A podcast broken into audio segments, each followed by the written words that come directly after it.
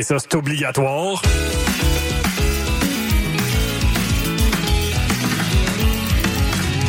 Sur la coche. Le cours de maths. Jamais clair, mais toujours bon. Tous les mercredis, 20h à CIS.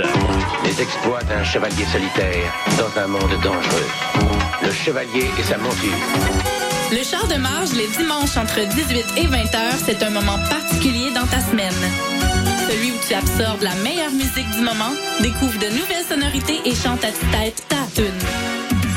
Pour découvrir avant tout le monde les chansons qui composent les palmarès franco et anglo de CISM, le char de marge le dimanche dès 18h.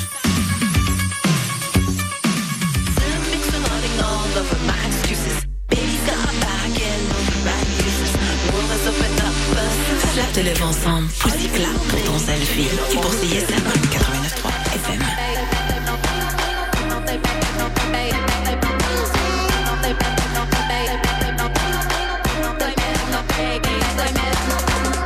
Hydro-Québec cherche du monde pour travailler cet été comme guide dans ses centrales et centres d'interprétation partout au Québec. Du monde qui a envie de faire partie d'une équipe énergique qui contribue à changer le monde. Du monde qui souhaite vivre une expérience inoubliable, qui ouvre des portes. Tu aimes t'exprimer en public et tu cherches un emploi bien rémunéré? Joins-toi à l'équipe. Postule d'ici le 3 mars au hydroquebec.com barre oblique emploi-guide. Salut, ici Yocto. Vous écoutez CISM.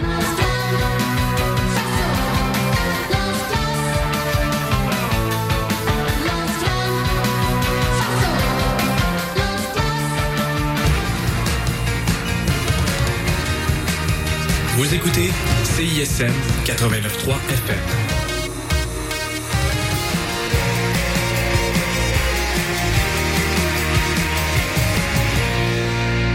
Cette émission est une rediffusion. Va sur ton chemin.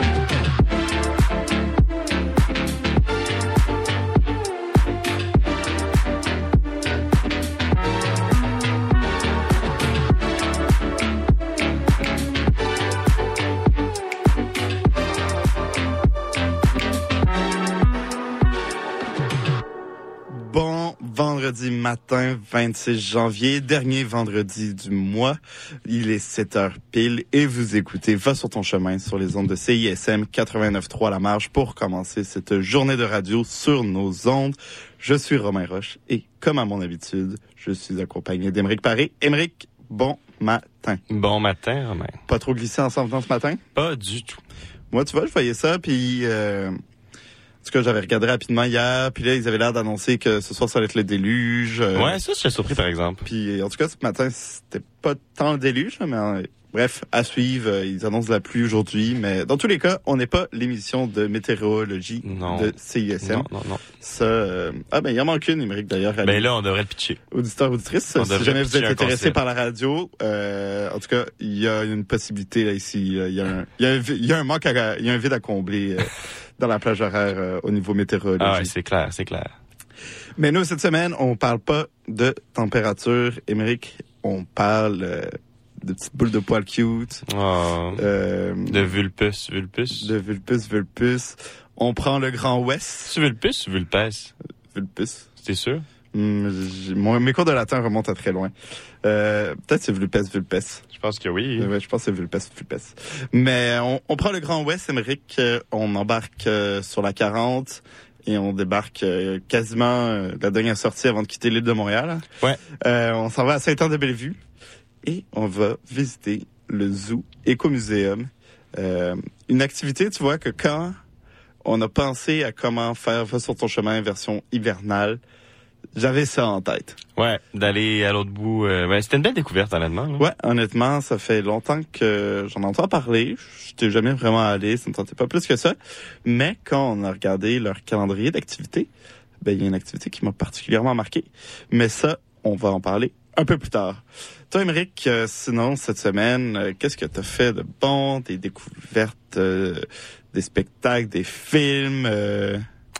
Ben écoute, euh, j'ai vu le spectacle de Danse Danse cette semaine à Place des Arts, puis j'en ai vu quand même plusieurs parce que ceux qui Dance sont Dance Revolution? habitués- Non. Ah. La compagnie Danse Danse. hein, Est-ce que tu connais? Non. Non, tu connais pas? Non. Dans le fond, pour ceux qui connaissent, euh, qui sont habitués d'écouter, ils savent que je travaille à la Place des Arts, donc j'en ai vu quand même plusieurs, des spectacles de danse-danse. C'est une compagnie de danse résidente, je dirais même, euh, presque toujours euh, à la salle du Théâtre Maisonneuve. Euh, c'est un, ben, une super compagnie, puis je suis pas comme, euh, ben, j'ai pas étudié en danse, je suis pas fan de danse euh, dans mon temps libre euh, fini, là. Hmm. Mais j'aime bien quand même les différents numéros, les différents spectacles qui se font. Puis ben, j'en vois plusieurs. Il y en a quelques-uns qui m'accrochent moins, mais celui-là, vraiment, là, si vous avez la chance de le voir ce soir ou demain, parce que c'est les deux derniers, des dernières dates, euh, Tans Mains de Soul Chain. C'est un spectacle de 60 minutes sans entracte avec euh, un groupe de d'artistes qui dansent groupés sur scène. C'était vraiment un tableau comme complet, très organique. C'est super bien fait. J'ai adoré. J'ai vu passer le 60 minutes là. Ça m'a hypnotisé là, du, du début à la fin. Ben, ben. Mais c'est vrai que ça doit être particulier quand euh, t'en vois tellement de spectacles vu que tu travailles là. Fait que qu'il y en a un qui t'est marqué, ça doit être parce que ça devait Ben, être marqué. particulièrement... Je suis juste dans le- comme ça faisait longtemps que j'avais vu un show de danse, pas de danse danse là, un show de danse au sens large qui m'avait autant euh, accroché. Mais en tout cas, moi pas fan de danse euh, à la base. là. Je comprends, je comprends. Mais Ouais. de ce que j'ai compris, les fans de danse aussi, ils sont pas mal accrochés à ce spectacle-là. Puis c'était un super show. Je crois même que c'est une compagnie qui devait venir, euh, ben parce que Danse Danse euh, est une compagnie d'ici, mais comme fait venir des fois des compagnies extérieures. Mhm. Celle-là, je crois qu'elle devait venir avant la pandémie. Puis que c'est jamais, ça s'est jamais avéré. Fait que c'était comme le grand retour tant attendu de la compagnie à Montréal. Bon, ben écoute, t'as vu ça. Moi, la Ouais, semaine ouais, d'enfant, j'étais allé voir du flamenco. On est pas mal dans la danse euh, ces temps-ci. C'est génial. Ouais. Toi, t'as fait quoi cette semaine? Ben écoute, euh, De culturel? là? plein, plein de trucs. Euh, J'ai vu deux films. euh, soirée cinéma mercredi et euh, jeudi. Mercredi au Ciné-Campus de l'Université de Montréal. Pour euh, les auditeurs auditrices euh, qui connaissent bien, vous savez que mercredi, c'était euh, Anatomie d'une chute. Ah, je voulais tellement venir le voir. euh, J'ai pu le voir. Euh, très bon. Écoutez, ouais, t'as aimé? j'ai rien d'autre à rajouter sur ce qui a déjà été dit. Et euh, hier, euh, totalement un autre sujet, pas du tout nouveau. Euh, film des années 80, si je me trompe pas. Euh, avec des amis, on a écouté Brasil. Euh, Est-ce que tu connais? Non. Écoute, euh, comédie dystopique, euh, un peu s- dans un univers similaire au cinquième élément ou à 1984 Hmm. euh, mais très comédie vu que c'est fait par euh, par les membres des Monty Python. Donc groupe d'humour- d'humoristes anglais bien connu. Donc c'est de l'humour à l'anglais, c'est très drôle, très bon. Dans un univers totalement disjoncté avec une petite critique sociale, bref. Euh, un petit peu Tu as vu ça au même- cinéma? Non. Non, non, non, non. On l'a écouté, vous, dans... on l'a écouté chez des amis. Un bon 2h20, 2h30. Donc Ah, des petites longueurs, mais... Euh, c'est Un bon moment, somme toute, euh, ouais. euh, on rit, mais pas que. Donc Ok. euh, ça vaut la peine. Un, un classique. euh. Écoute, je note, je note. Et euh, ben là, on va, euh, on va l'écouter en musique. On va aller en musique, nous. Ouais. Comme ça, euh, pour ceux et celles qui ont envie de danser suite à la recommandation d'Emeric, vous allez pouvoir. Je pense, ça se parle, ça se prête bien. On va aller écouter à la nage du groupe Uto. Et après, on va aller écouter parler du groupe, justement, Social Dance. On se Oh. retrouve tout de suite après. Vous écoutez Va sur ton chemin sur les ondes de CISM. Ben,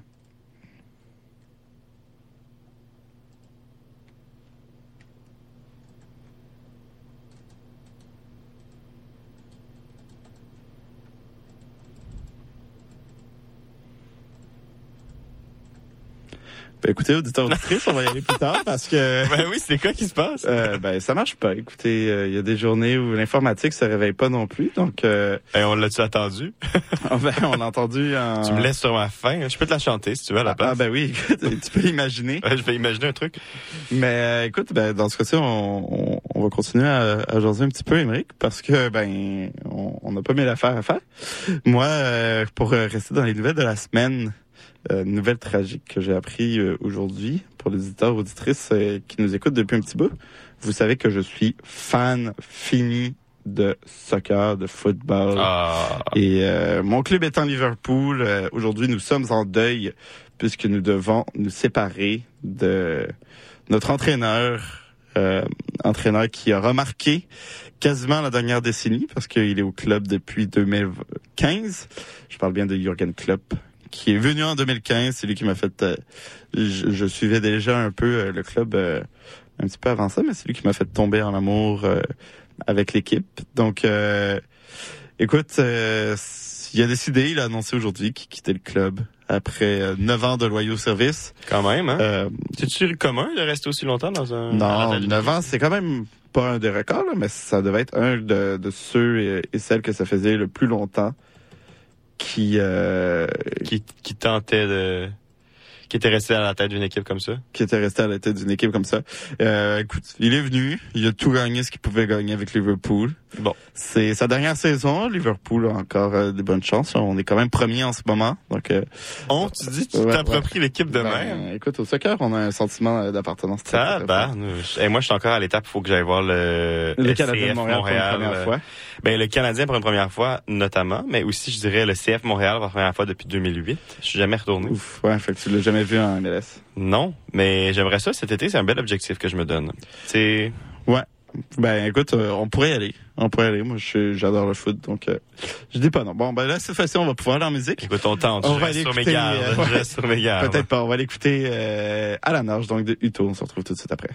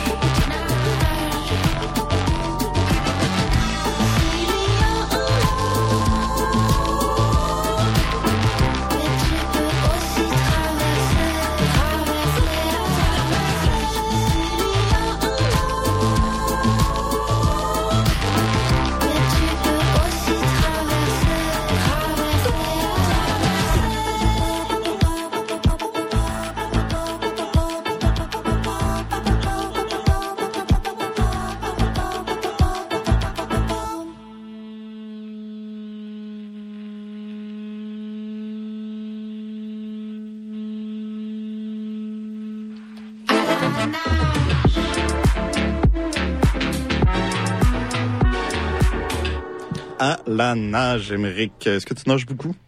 Euh, j'aimerais ça faire plus. Ben, c'est vrai que quand t'en fais pas du tout, euh, plus que pas du tout, ça devrait être relativement facile. non, mais tu sais, à- au lieu de dire non. J'avoue, j'avoue. Euh, on va donc pouvoir introduire tranquillement, Émeric, euh, où est-ce qu'on est allé, qu'est-ce qu'on a fait cette semaine?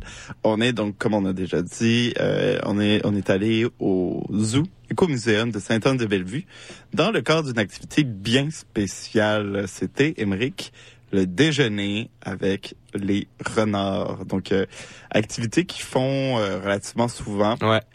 soit avec les renards, soit avec euh, les dindes, bref, avec différents animaux du zoo. Pour euh, Les loutres aussi, on a. avec les loutres aussi. Pour les auditeurs auditrices donc Les qui, l'ours, je pense, qui ne hein. connaissent pas, ben donc le zoo Écomuséum est un zoo comme on a dit à Saint-Anne-de-Bellevue qui met de l'avant donc la faune euh, québécoise. Donc on va retrouver euh, toutes sortes d'animaux qui sont euh, présents sur le territoire du Québec. Donc euh, attendez-vous pas à avoir une girafe, un éléphant. Euh, Non. ou autre chose qui ne vit pas au Québec. C'est ça. Euh, vous allez plutôt aller voir, comme on a dit, donc euh, des renards roux, des renards arctiques, euh, des loutres, un ours, etc., etc. Ouais. Et euh, donc euh, nous, on a pu assister, comme on a dit, au déjeuner avec les renards. Super belle expérience. Euh, je m'attendais vraiment pas. euh, ben, en fait, je savais pas à quoi m'attendre quand on a décidé de d'y aller couvrir euh, cette activité-là. Moi non plus. Et euh, ben, finalement, on a été tellement bien encadrés, tellement bien accueillis. Euh, on a pu poser toutes les questions qu'on voulait. Et, euh, et ouais, vraiment belle. Tu vois, j'étais autant émerveillé que les autres visiteurs et visiteuses euh, du zoo qui devaient avoir une moyenne d'âge d'à peu près 6 ans et demi. Là. Mais euh, Ben attends, là, C'est- je clarifie en ondes, là, il n'y a pas juste des gens de 6 ans et Non, demi il y a pas juste des- zoo, des c'est gens de juste qu'on 6 ans et était à demi. l'activité familiale C'est de, ça, c'est ça. déjeuner avec les c'est une activité hein, qui est quand même le samedi matin. Donc, euh, c'est une activité parfaite là, pour euh, des parents qui viennent Ouais. avec leurs enfants pour euh, la fin de pendant semaine. la grève. pendant la grève, qui sait, ou pendant les fêtes, bref. Donc, euh, c'est surtout une activité euh, euh, parents-enfants, mais pas que. là. Nous, on- n'est pas des parents, on n'est pas des enfants non plus, mais on a eu quand même beaucoup de plaisir. Et donc, euh, on a été euh, accueillis par euh, le zoologiste Serena Duperron, qui animait l'activité, et euh, également par euh, Nathalie euh, Gredini, qui Ouais. est directrice euh, de l'éducation au zoo. Donc, euh, on était vraiment avec les bonnes personnes pour pouvoir euh, poser toutes les questions et, euh, et tout savoir du zoo Éco Muséum. Euh, écoutez, ben, sans plus tarder, on va pouvoir, euh, on a des petits bouts d'enregistrement, enfin un petit peu différemment euh, cette semaine, euh, pas de segment euh, historique tant que ça, tant que ça. Émeric qui va en faire une petite pointe euh, tout à l'heure rapidement, mais on a des petits bouts d'enregistrement qu'on a fait pendant l'explication de l'activité. L'activité qui s'est faite en trois parties, disons. Hein. Il y a une première partie où on avait, euh, on se fait accueillir avec un déjeuner cette fois-ci pour nous. Après ça, il y avait une présentation euh, en lien avec les animaux de la journée. Donc, euh, quand, nous y sommes allés, c'était les renards. Après, on prépare le déjeuner et après, ben, on va dans zoo pour euh, pouvoir euh, donner notre nourriture aux renards. Donc, on va aller écouter un petit peu. ça ressemblait à quoi sur place. Donc là, on est dans une salle avec tous les autres participants, participantes qui sont un peu plus jeunes que nous. Et là, sur la salle, il y a comme tout un buffet avec des fruits, des muffins. Mais on sait pas si c'est pour nous ou si c'est pour les renards.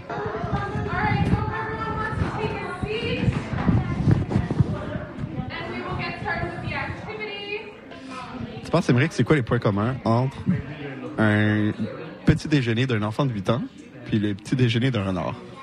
Moi, je pense qu'il y a les fruits. Les petits fruits, tu sais, les raisins, les fraises. Moi, je pense que on va donner ça au, au renard. T'as raison. Hum, ben de base, je pense que les deux sujets ont faim. Est-ce que tu penses que les deux sont piqués sur ce qu'ils se mangent? Ben, tu sais, tout le monde a sa personnalité. Hein? Les renards aussi doivent en avoir une, puis leur préférence. hein. L'activité de préparation du déjeuner vient de commencer.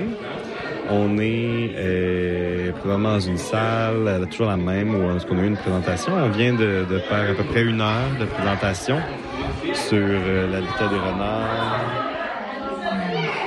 renards roux, renards arctiques, le- leurs habitudes, comment est-ce qu'ils ils fonctionnent dans leur habitat naturel, qui c'est quoi leur prédateur, euh, c'est quand leur période de reproduction, leur changement de fourrure, comment est-ce que les animaux se sont retrouvés ici au Zoo Écomusée? On fera un petit topo en studio sur le sujet. Mais vraiment ici, c'est tout bien planifié.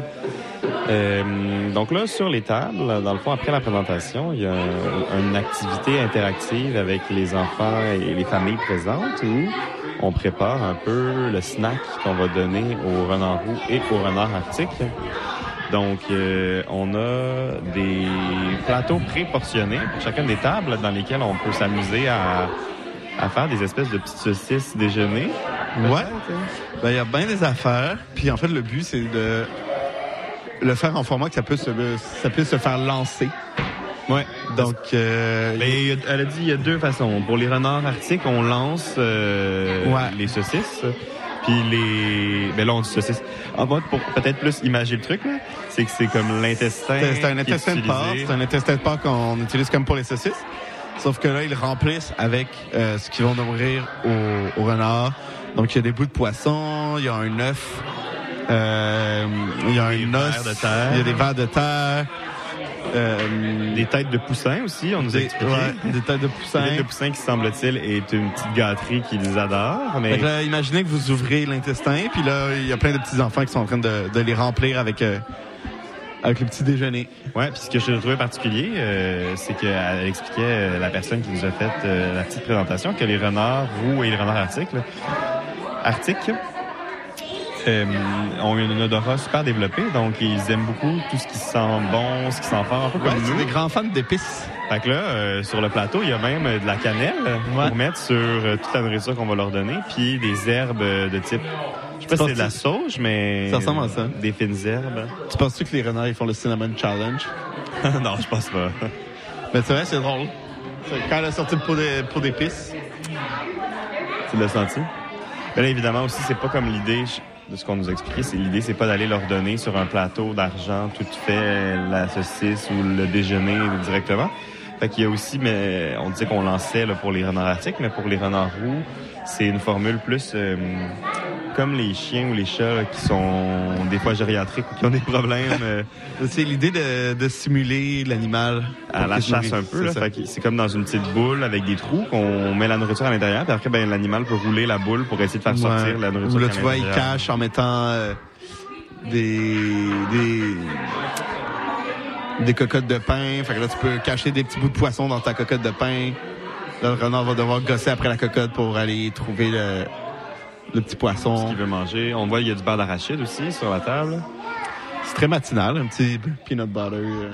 Qu'est-ce que tu as pensé de la petite présentation avant? Ben oui, ben c'est ça. Il y a la, zo- euh, la zoologiste, zoologiste, la zoologiste qui, euh, qui nous a fait une présentation sur les renards roux, sur les renards arctiques.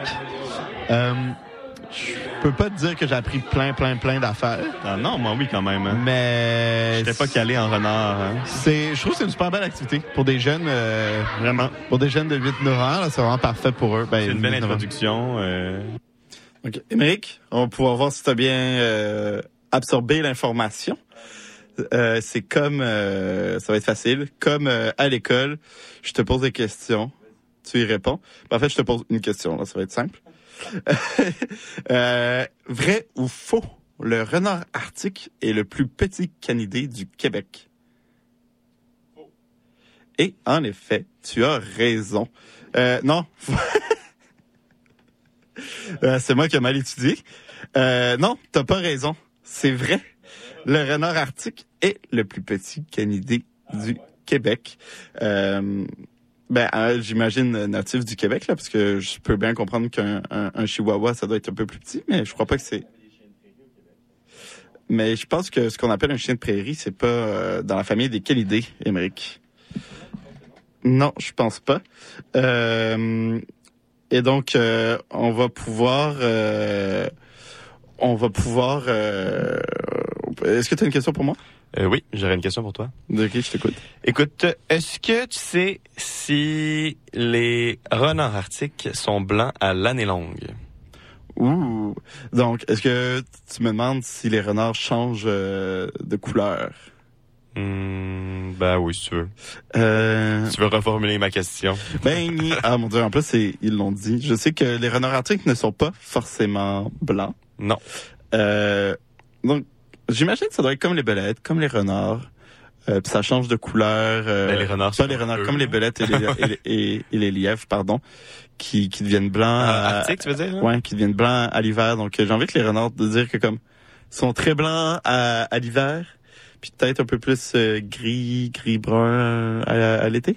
Ben écoute, euh, ce qu'on a su lors de la rencontre, ça m'a quand même surpris, c'est que la plupart des renards arctiques, euh, justement, deviennent, comme tu as dit, tout blanc l'hiver, mais pas que. Il y en a qui vont rester un petit peu gris foncé, gris pâle. Il y a des teintes, là, c'est pas que que blanc.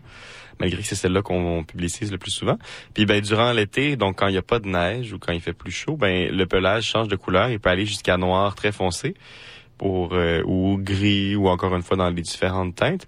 Puis ben après ça, il y a eu des questions justement sur le changement climatique et tout ça parce que ben évidemment que s'il y a pas de neige, euh, le renard blanc, il sert à rien qu'il soit blanc, là, ça le camoufle plus vraiment. Puis ben il expliquait qu'effectivement c'était un problème pour certains certains renards arctiques parce que Bientôt, plus de renards arctiques. ben c'est juste que là ils sont blancs pour se camoufler dans la neige, mais s'il y a pas de neige, euh, ils sont blancs puis ils sont super visibles, fait que ça a pas full d'intérêt, ben dans le sens où comme ça les aide pas ben ben là. Fait que euh, voilà. Wow. Ben écoute, on en saura plus pour euh, lien avec les renards. Euh, ben on n'en dit pas plus parce qu'on veut quand même que les auditeurs auditrices y aillent par eux-mêmes. Fait que si on leur dit toutes les réponses, ils vont pas vouloir aller écouter. euh. Non, c'est vrai. Allez voir la présentation. Moi, elle m'a beaucoup appris. Ben écoute, il y avait des petites vidéos en plus, puis en tout cas c'était. Oui, bien. on avait des des supports graphiques, des supports visuels. Ouais, on, ben on, on en reparle juste après un autre petit segment de la présentation. Puis le, le fun fact le plus intéressant que j'ai trouvé là, c'est celui où on nous a expliqué que le renard arctique, euh, pour chasser, ben il chasse euh, lui-même les mulots et tout ça dans la neige, mais que parfois sa stratégie c'est de se tenir avec un ours polaire. Ça me ça ferait un bon film de Disney. Hey, c'est exactement ce que je me suis dit. Genre, un On voyait- bon il y avait duo une photo, il y avait une photo de l'ours polaire avec le petit renard arctique derrière. qui le suit parce que dans le fond ce qu'elle expliquait c'est que le renard arctique chasse mais le renard euh, ben, l'ours polaire aussi puis l'ours polaire va laisser des leftovers donc des des restes de sa nourriture non mangée qui peut pas le servir nécessairement à le nourrir lui vu qu'il a besoin de beaucoup plus de nourriture pour euh, pour se nourrir mais que le renard arctique lui ben reste proche parce qu'il finit par manger les les restants de l'ours polaire qui qui, qui qui a pas besoin de manger finalement mais elle expliquait aussi que parfois, ben, ça peut euh, se retourner un peu contre le renard arctique parce que dans les prédateurs du renard arctique, on peut retrouver l'ours polaire. Tu penses-tu que c'est un peu la même logique quand ils ont fait le roi lion? C'est comme un lion, un facochère, puis euh, euh, c'est quoi le petit truc? Là? souricate, hein? Le souricate. Tu penses Euh, que dans la nature, les trois aussi, ils ont une espèce de dynamique d'interaction entre eux?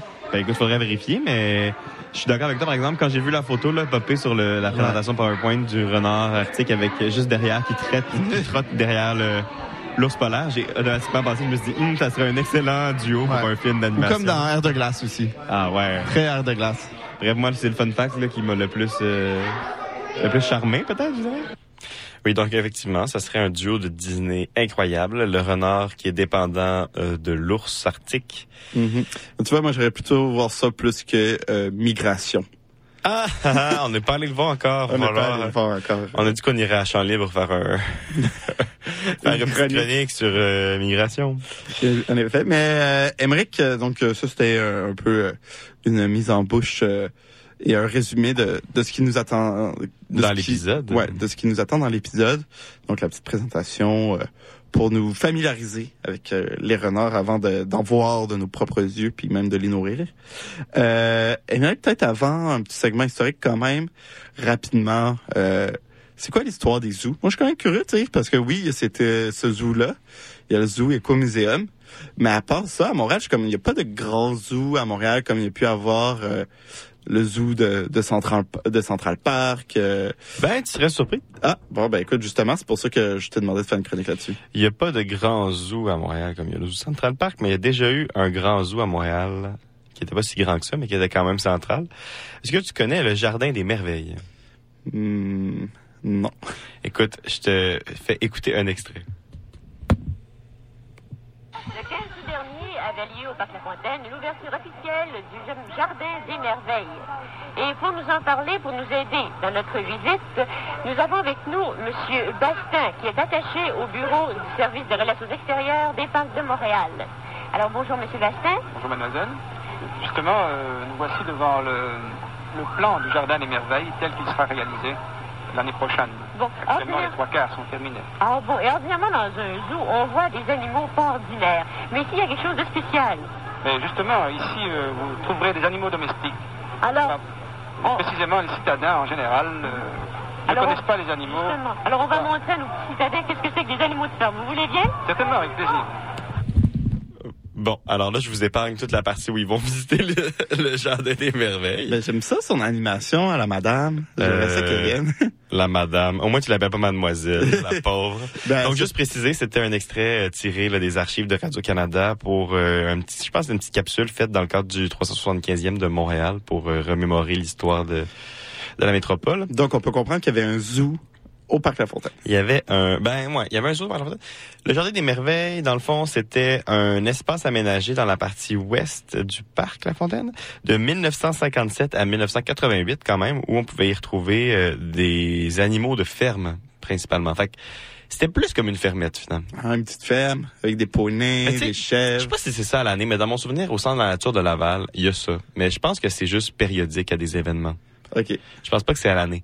Mais bref, c'était comme dans après ils vont visiter le, zoo puis tout, puis là, là la, la la personne qui fait l'entrevue euh, est comme ah wow un poney, puis là, flatte le poney, puis après elle, voit comme une citrouille en carrosse, puis là genre c'est très c'est très littéral, c'est bien, même les enfants peuvent comprendre. Puis la demande d'un enfant genre c'est quoi euh, c'est quoi c'est pour toi ça représente quoi ça? Puis là elle dit c'est le carrosse de Cendrillon c'est super bon je vous invite à Ben, aller voir j'ai un peu l'impression que c'est ce qu'on fait sur le terrain. ben On n'est pas si loin, finalement, de, On n'est pas si loin. du journaliste d'époque euh, de découverte urbaine, mais cette fois-ci euh, du Jardin des Merveilles. Ben écoute, au lieu, si je peux aller un petit peu extrapoler là, les autres parcs, euh, les autres zoos qu'on a au Québec, il y en a quand même pas mal. Je sais pas si tu les connais tous, mais Et à part je te le les nommerai pas tous. puis le zoo Grimby, puis euh, le parc Safari. euh, ben il y a le parc Omega aussi, qui peut Ah être oui. un peu considéré comme un safari québécois, je dirais. Euh, Le biodôme à Montréal, l'insectarium même, tu pourrais dire, l'aquarium de Québec. Mm. Il y a quand même plusieurs endroits où on peut aller regarder, euh, ben aller regarder, aller visiter les lieux d'un parc animalier, si on veut. Puis, euh, ben voilà, il y a plusieurs options, mais le zoo écomusée, pour moi, de tous ceux que j'ai visités, là, j'ai pas visité tous ceux de la liste, mais presque, euh, celui qui est le plus, euh, je trouve, là, qui m'a donné la plus belle expérience, disons. Bon, ben écoute. Ouais, ouais, ouais. Bon, on va pouvoir euh, continuer euh, cette découverte-là avec les auditeurs et auditrices. après la pause musicale, on va aller écouter Cédric Saint-Onge, qui, à ce qui paraît, a fait un très bon concert cette semaine. On va l'écouter Ce qu'on veut pas entendre. Et après ça, nouveauté de Vincent Paul, ex euh. On va l'écouter Je pense que c'est toi. Et on se retrouve tout de suite après. Vous écoutez Va sur ton chemin sur les ondes de CISM 89.3, La Marge.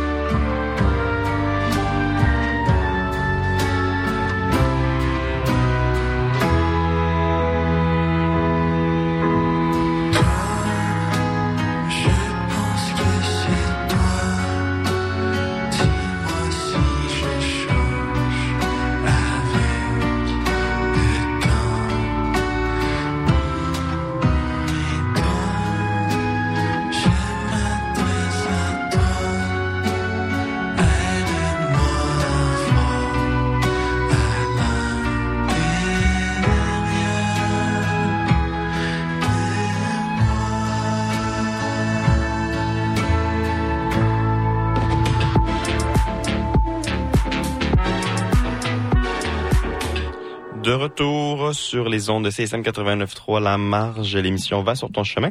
Vous venez d'entendre deux chansons et vous avez entendu ce qu'on veut pas entendre de Cédric Saint-Onge. Ben, moi, je voulais bien l'entendre. Et tu le sais déjà de Vincent Paul. Deux très bons euh, morceaux. En fait. Ben, J'allais dire des nouveautés, non. Là, Cédric Saint-Onge, euh, son moment album, il date, hein. euh, il date quand même depuis quelques mois. Et donc, on va pouvoir aller, euh, sans plus tarder, directement sur le terrain, accompagné de euh, Nathalie Jredini, donc euh, directrice de l'éducation au Zoo Écomuséum.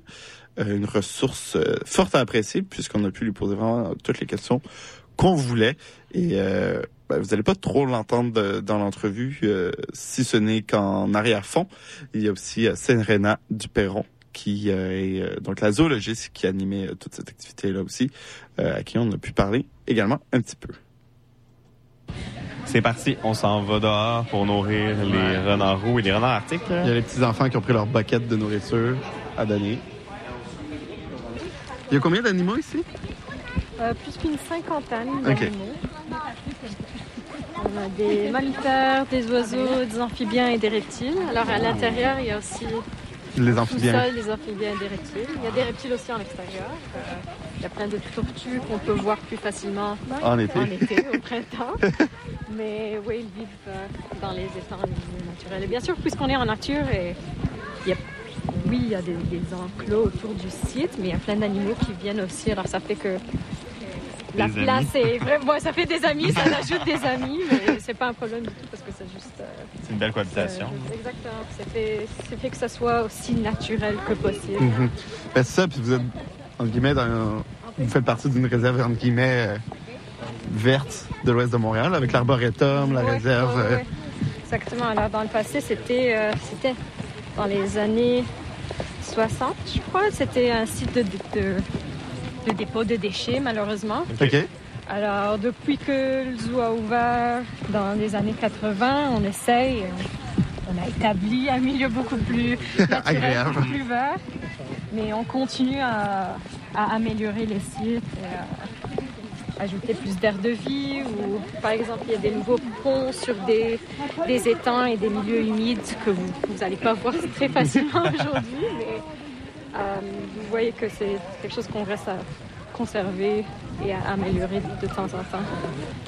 Là, on arrive au renard. On voit qu'ils savent qu'on s'en venait euh, les nourrir parce qu'ils sont sortis vite. Ils attendaient ça. Ça, c'est les renards roux, hein, c'est ça? Exactement. Alors, on peut, les- on peut voir que ils ne sont pas nécessairement roux, Ouais. mais ce qui les euh, différencie très facilement, c'est le point de la queue. Mais c'est ça que j'allais demander, ouais. Peu importe la couleur, le point de la queue va être blanche. hein. C'est des grands enclos quand même. hein. donne beaucoup plus d'espace que qu'ils n'ont besoin scientifiquement pour qu'ils soient complètement à l'aise. Mais euh, chaque pied carré a été étudié, chaque, euh, chaque animal, vous allez voir, les aires de vie sont complètement différentes. Ce qui frappe aussi, je trouve, puis c'est normal, mais c'est qu'il n'y a pas une distinction claire tant entre l'intérieur et l'extérieur de l'enclos. là. Comme on voit bien que c'est un habitat, ça a été clôturé pour des besoins nécessaires. Mais l'habitat naturel à l'intérieur est similaire à ce qu'on peut retrouver de l'autre côté. parce que C'est la même chose. euh. Exactement. Et euh, de nouveau, c'est quelque chose qui différencie d'écomuséums, des autres zoos. Vous voyez que ce n'est pas des, des structures euh, genre trop flagrantes, trop Ouais. euh, touristiques, Mhm, trop mhm. euh, attractions. Non, c'est très C'est naturel. plutôt naturel, exactement. Et tout est fait sur place par l'équipe de projet, en fait. Et c'est beaucoup de matériaux recyclés, beaucoup de bois recyclé. Tout ce qu'on utilise, imaginez si cette aire de vie, par exemple, on a besoin de les démolir, on va réutiliser tous les matériaux pour euh, en faire quelque chose d'autre avec. ailleurs. Exactement. Alors même, euh, même euh, les, les- les tables que vous voyez à l'intérieur, parfois c'est fait avec des, Ah des ouais? matériaux aménagés aussi. Ils font vraiment un beau travail. J'ai toujours trouvé que le renard était comme une espèce de, de juste milieu entre le chien et le chat. Je sais pas pourquoi j'ai ça en tête. C'est vrai mais qu'il y a un petit côté. Moi, je trouve. C'est définitivement un- dans la famille des chiens et des loups, là, mais il y a comme un côté affectueux. Je sais pas. Ouais, c'est ça. J'allais... Depuis que je suis enfant, on dirait que c'est ce que j'associe le renard à l'entre-deux entre le chien et le chat. Je crois à cause de leur taille aussi. Peut-être, ouais, c'est tout petit. Ben, c'est pas si petit, Mais mais. il y a plein de- d'espèces de chiens qu'on qu'on laisse euh, comme, comme animaux domestiques euh, chez nous ces jours-ci ont été sont des descendantes directes des renards. Des renards, Mhm. souvent. Ben écoute, Romain, j'ai fait mes recherches, puis il y a effectivement aucune ressemblance entre le renard et le chat, qui est flagrante. La- Outre, outre- tu sais, je vais te le donner. Outre le côté, euh, outre le côté joueur. Ben, tu sais quoi, moi je pense que la raison pour laquelle j'associe le renard et le chat, c'est que le renard et le chat sont petits, touffus, intelligents, puis euh, ils te narguent. Ah. Alors que le chien puis le renard, ils se ressemblent peut-être un petit peu plus de manière physiologique, sauf que le chien est complètement idiot et le, ch- le renard, lui, est un petit peu plus... euh, Écoute, c'est un peu euh, pour les chiens, mais je pense pas qu'il y en a qui nous écoutent euh, en ce moment. Non, mais c'est cute un chien, là, mais c'est pas tant intelligent. là. Hmm, mon chien est très intelligent. Ah, ok, ok, ok. On retourne sur le terrain. Donc là, on est nourri directement avec les petites boules. On- la euh, zoologiste est allée cacher certains des des, a- des aliments qu'on a préparés avec l'activité parce qu'il faut pas que ça soit euh, juste donné. Puis ben là, le reste est mis dans les, les petites boules. là. Donc on expliquait qu'il faut rouler pour faire sortir la nourriture pour euh, éviter la paresse des animaux. Qui puissent quand même. Ben, ils savent qu'est-ce qui se prépare parce qu'ils ils tournent autour, ils traînent.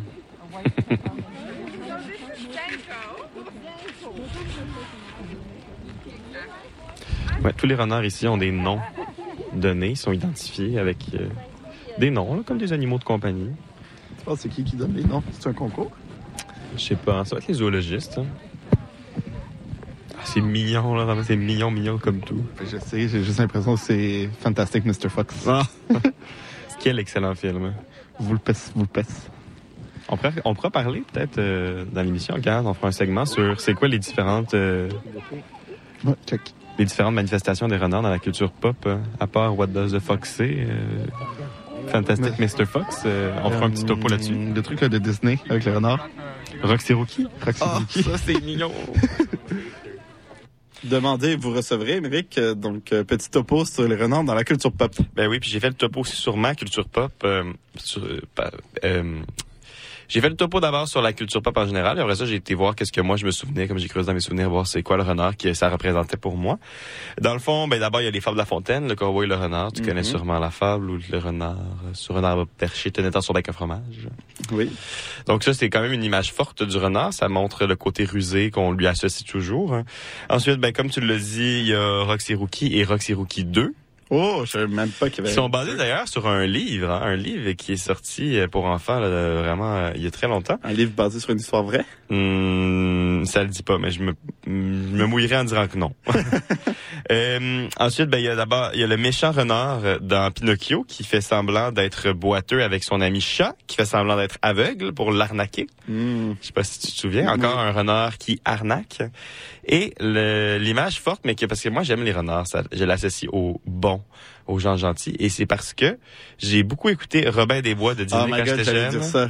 et que Robin des Bois était un renard dans le monde de Disney, et c'est un renard rusé parce que c'est quelqu'un de très rusé, Robin des Bois, mais rusé gentil.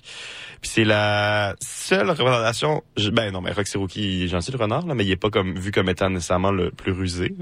Alors que là, dans toutes les autres représentations, généralement, on voit le renard comme quelqu'un de qui va t'arnaquer, qui est rusé, qui va avoir- Ben, tout faire valoir pour ses nommer, fins. mais Shipper. Ah! Shipper est un renard. J'avais oublié que c'était un renard. Super, super, le renard d'Adora l'exploratrice. Non, mais dans Robin des Bois, c'est intéressant parce que c'est une des seules euh, manifestations du renard dans la culture pop que j'ai trouvé qui est comme ben du moins la plus forte peut-être que je devrais plutôt dire là, mais le renard est vu comme un être rusé mais un être rusé qui Bon. amène le bien plutôt Ouais. que d'amener le mal. Ouais, ouais, ouais, ouais, je suis d'accord avec ça. J'avais, quand tu as commencé à parler, j'ai pensé tout de suite à Robin des Bois. Moi aussi. On retourne sur le terrain. C'est qui qui choisit les noms des, des animaux? Normalement, c'est les animaliers. Parfois, c'est c'est un thème par, euh, par portée. Parfois, on donne un thème. Par exemple, euh, ben, c'est pas par portée, mais les dindons qu'on a, c'est tous des, des nicknames qui sont un peu comme des noms de dinosaures. on a Rex, on a Mosaque pour. C'est bon. C'est c'est- c'est créatif pour Ben ne oui. pas repasser par les mêmes noms qu'on entend toujours. Est-ce que euh, vous avez déjà fait, je sais pas, un concours avec les gens de Sainte-Anne-de-Bellevue pour nommer un Je crois animal? que oui, oui, oui. Non, avant que je travaille ici, je me rappelle l'avoir vu sur les réseaux Ah, sociaux. euh, genre. En tout cas, j'ai essayé de chercher euh, dans les dernières publications euh, Facebook. On va leur donner, ils sont très très très actifs euh, sur Facebook, donc il y avait vraiment beaucoup de posts.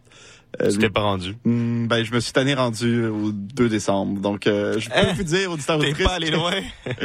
je peux vous dire, auditeurs, auditrices, que depuis le 2 décembre, il n'y a pas eu de tel concours. Mais, par rapport au nom d'animaux, Émeric, j'ai fait toute une découverte. Parce que au zoo Ellen Trout, à Lufkin, dans l'est du Texas, Mmh. pour la Saint-Valentin, ils offrent la possibilité de nommer un animal au nom de peut-être euh, son chéri, sa chérie. Gratuitement? Euh, non, en échange d'une petite somme, parce que c'est dans un contexte de, campagne de financement. Ah, ok, ok. Mais c'est pas un beau renard ou une élégante girafe que tu peux nommer. Euh, c'est plutôt des vers de terre, des criquets euh, ou des petits rongeurs. Et en fait, tu l'aurais deviné, Émeric, c'est plutôt euh, dans le but de nommer donc un petit rongeur en l'honneur de son ex chéri ou chérie. Et euh, d'ensuite, euh, ben le rongeur va être donné à manger. Impossible. C'est ça la campagne des financements? Ouais, donc euh, tu peux payer 5 dollars pour euh, nommer une poignée de vers de terre en l'honneur de ton ex, 15 dollars pour une poignée de criquets ou 25 dollars pour un petit rongeur. Fait que tu vas nommer une poignée de criquets le nom de ton ex. Ouais, si ton ex c'est genre Marie-Claude, t'es comme tiens, moi je veux les criquets Marie-Claude. Fait qu'il y a une portée là, de criquets qui ils vont dropper ça, je sais pas, dans l'enclos des grenouilles. Puis ils vont tous se faire manger. Puis ils t'envoient un certificat la journée même pour dire que les criquets Marie-Claude ont bien et bel été mangés. les criquets Marie-Claude, wow! Donc, euh, si jamais, Émeric, euh, t'es un peu rancunier envers ton ex, c'est une possibilité. Ben, là, on donne l'idée zoo Au zoo, euh, là. au zoo Ellen Trout de euh, Lufkin. Incroyable. They know every animal is eating their portion. Uh, so you do not have to worry for Timbit. She will definitely not starve. Donc, elle expliquait qu'il y avait un des renards qui était plus timide et qui se, se présentait souvent pas vraiment quand on faisait la- l'activité de, déjeuner, mais qu'après ça, elle passait la journée et la nuit à, fouiller dans les cachettes de ses amis et de sa famille euh, pour trouver la nourriture qui reste, puis elle a qu'il y avait un suivi qui était fait auprès des animaux et tout ça, puis qu'elle était définitivement pas en train d'être euh, affamée et de pas manger assez. On nous explique dans la présentation aussi que les renards arctiques, bien évidemment, sont à l'aise avec la neige, mais les renards roux aussi.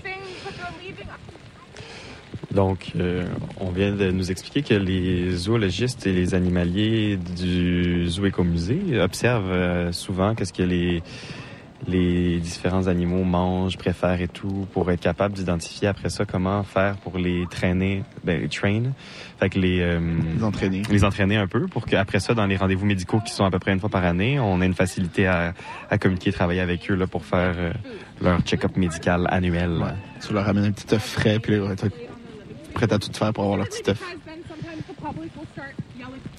Donc, elle vient de rajouter aussi que ben, les animaux présents aux zoo écomusées peuvent réagir à leur nom parce qu'ils ont été entraînés pour euh, réagir. Par contre, faut pas l'utiliser trop parce que si on utilise trop leur nom, puis qu'on leur donne pas à manger quand on l'utilise, euh, ça va les désensibiliser à leur entraînement. Fait que euh, oui, ils réagissent à leur nom, mais on essaie de pas trop les utiliser parce que sinon, ben, ils seront plus, euh, ça sera plus utile qu'ils connaissent leur nom finalement pour pour quand c'est nécessaire. Je peux être traducteur. Ah oui, tu fais bien ça. C'est excellent. Est-ce que tu sais, Nathalie, c'est quoi la taille de l'enclos? En mètres carrés? ou- Comment on calcule la taille qu'il doit avoir? doit avoir? Normalement, il y a plein de recherches Ok. qui sont faites sur ce qu'on appelle un home range, alors le- l'espace qu'un animal utilise en nature. Puis on observe leur comportement, qu'est-ce qu'ils ont besoin, par exemple, euh, place à se cacher ou faire des tanières, quoi que ce soit. Alors, basé sur plusieurs recherches, c'est comme ça qu'on choisit les le- la taille de l'aire de vie. OK. Mais je ne sais pas exactement la taille de l'aire de mais le zoo en total est plus que 11 hectares. Alors, 11 hectares. Pour une cinquantaine d'animaux, on a dit. euh, oui, mais ils sont pas tous Ouais, à l'extérieur. Il y a plein Les d'animaux. reptiles, euh, Euh, ouais, exactement. Les amphibies, les aussi. Non, mais avec les amphibiens, les reptiles, on, on a beaucoup plus euh, qu'une cinquantaine d'animaux. Euh, parce qu'on a plein d'animaux aussi en éducation qui ne sont pas en exhibit. Alors, il y a des animaux en exhibit qu'on prend pour euh, des présentations éducatives, que ça soit sur le site ou même dans des écoles. On s'en va dans des écoles faire des présentations souvent. Alors, pour ces genres de présentations, on utilise euh, beaucoup d'oiseaux de proie, que ce soit des hiboux ou des aigles. Est-ce qu'il y a des animaux que vous avez qui hibernent durant l'hiver, donc qui sont comme mis ailleurs pour la période d'hibernation? Par exemple, l'ours, il a sa, sa propre, euh, sa propre chambre, sa propre sa den, exactement. Alors, elle peut hiberner là-dedans et rester pendant l'année. Il y a une caméra, alors on peut s'assurer que tout va bien pendant Mhm. l'année aussi. Et en fait, les ours, oui, ils hivernent, mais ils se réveillent de temps en temps aussi. Ouais. Alors, ça nous donne la chance de voir ce genre de comportement aussi. C'est pas quelque chose qu'on montre au public, c'est juste pour euh, Bon, ouais. euh, qu'on puisse la surveiller.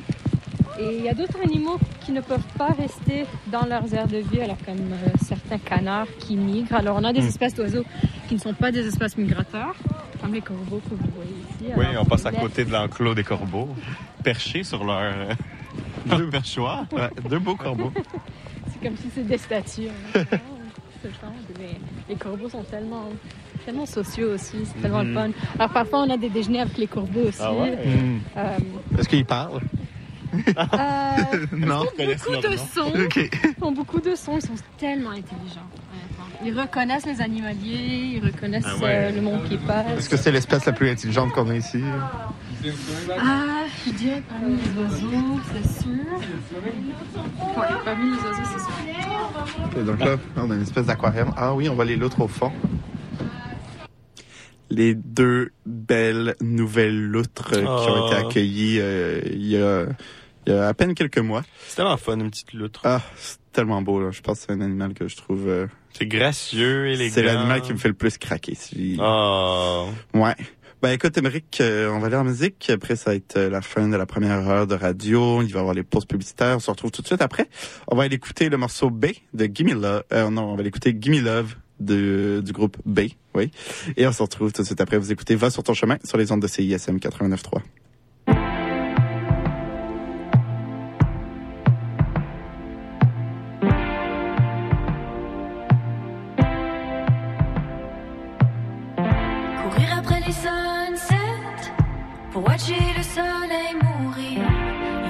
jamais partir. Graver nos noms dans le sable, coller nos cœurs toute la nuit,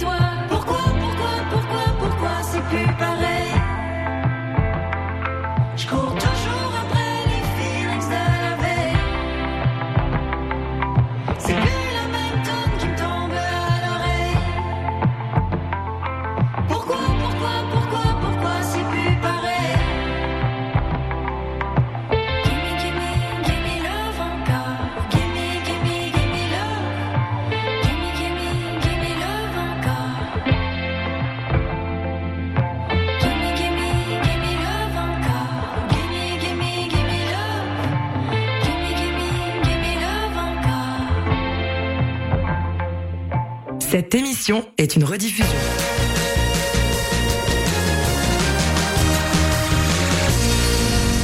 Depuis janvier 2019, l'émission Le Chant des Sirènes revoit l'actualité de façon ludique. Des questions à choix de réponse, une chronique hebdomadaire ainsi que des invités de marque. Toutefois, parmi les choix suivants, qu'est-ce qu'on ne retrouve pas durant cette émission du dimanche? A. Bob Barker à l'animation. B. Des chroniques humoristiques de Mariana Mazza. Ou C. Des sociologues de qualité. La réponse A. Malheureusement, la réponse était toutes ces réponses. Les deux co-animateurs ne sont que des sociologues de pacotille. Le Chant des Sirènes, tous les dimanches 14h à CISM. Les 42e rendez-vous Québec Cinéma invitent les cinéphiles à venir célébrer le meilleur de notre cinéma du 21 février au 2 mars prochain. Avec plus de 200 films présentés en salle, dont 56 premières et un éventail magistral d'événements gratuits, cette édition sera, comme toujours, l'incontournable rendez-vous du cinéma québécois. Vous êtes dû pour un rendez-vous. Procurez-vous un billet ou un passeport au rendez-vous.québeccinéma.ca.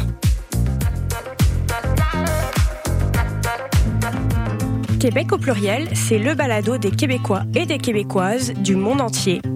À écouter sur csm893.ca et sur toutes vos applications de balado. À bientôt dans Québec au pluriel. J'aime.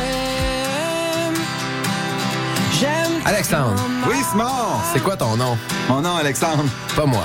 Et nous faisons partie des trois accords et nous aimons CISM. J'aime CISM.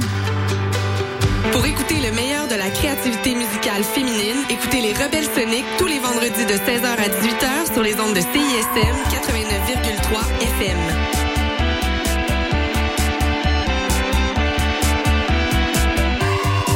Auditeurs, auditrices de CISM, bonjour. Ici Wissam Bensta, l'animateur de Universitaire en Action tous les dimanches matin, 9h à 10h sur les ondes de CSM. Vous aimez le sport universitaire, les athlètes moins connus, les équipes sportives moins connues, des entrevues avec des athlètes, des entraîneurs, des physios, des préparatrices mentales et toute autre personne qui gravite autour des équipes sportives, eh bien, vous êtes au bon endroit. Tous les dimanches matins, 9h à 10h sur les ondes de CSM, c'est Universitaire en Action avec Wissam Bensta. À bientôt. Hey yo, c'est Dope Gang. Dope Gang. Vous êtes à l'écoute de CISM. Let's go. Y'a du lourd dans la caisse, tu veux fuck avec la gang, baby. So be my guest, y'a pas de stress. Moi, il colle et il shot, parce que toi, tu brettes. Hello, ici c'est Petit Béliveau, puis vous écoutez CISM 89.3 FM, le meilleur des radios campus de la planète Terre. Salut, c'est Eliane de la Sécurité, le groupe de musique, et vous écoutez CISM.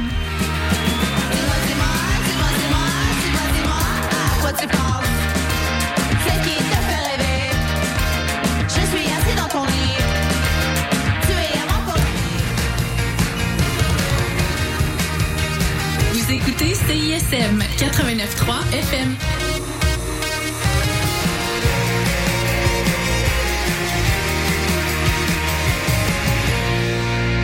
Cette émission est une rediffusion.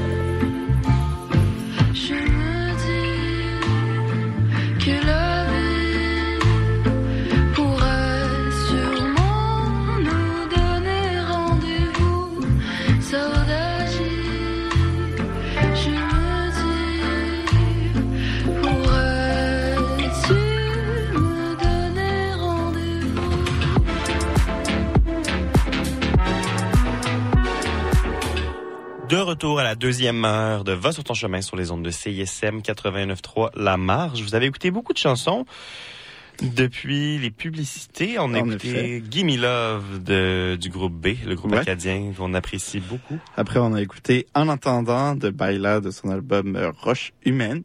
Et euh, finalement, pas une découverte euh, parce que son nom me disait quelque chose quand même depuis euh, quelques mois.